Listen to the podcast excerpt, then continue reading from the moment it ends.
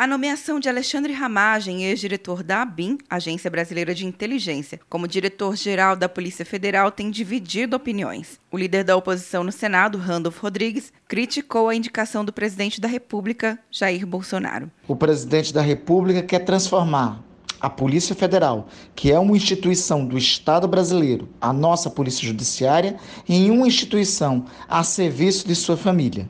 A prova disso são as relações íntimas do novo diretor-geral com os seus filhos, que estão sob investigação conduzida pelo Supremo Tribunal Federal. Já o líder do governo no Congresso, senador Eduardo Gomes, lembrou que o presidente da República tem autonomia para fazer as nomeações. O delegado-geral da Polícia Federal é um profissional de topo de carreira e que eu tenho certeza também que vai manter a autonomia a independência e a força que a Polícia Federal precisa para fazer o seu trabalho. A presidente da Associação dos Magistrados Brasileiros, juíza Renata Gil, destacou que o importante para o cargo é a qualidade técnica. E nós sabemos que essas nomeações, essas indicações e nomeações, elas têm um conteúdo político sempre. O que não pode haver é falta de qualidade, de qualidade técnica para ocupar os cargos. E isso é, nos parece que o, o delegado Ramagem tem qualidades técnicas para ocupar o cargo.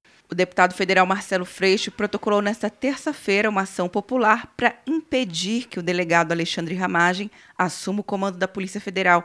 Na ação, o partido aponta desvios de finalidade e pede uma decisão provisória para suspender os efeitos da nomeação até o julgamento da ação.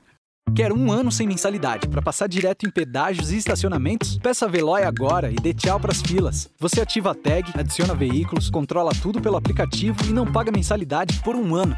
É por tempo limitado. Não perca. Veloy. Piscou, passou. De Brasília, Luciana Castro.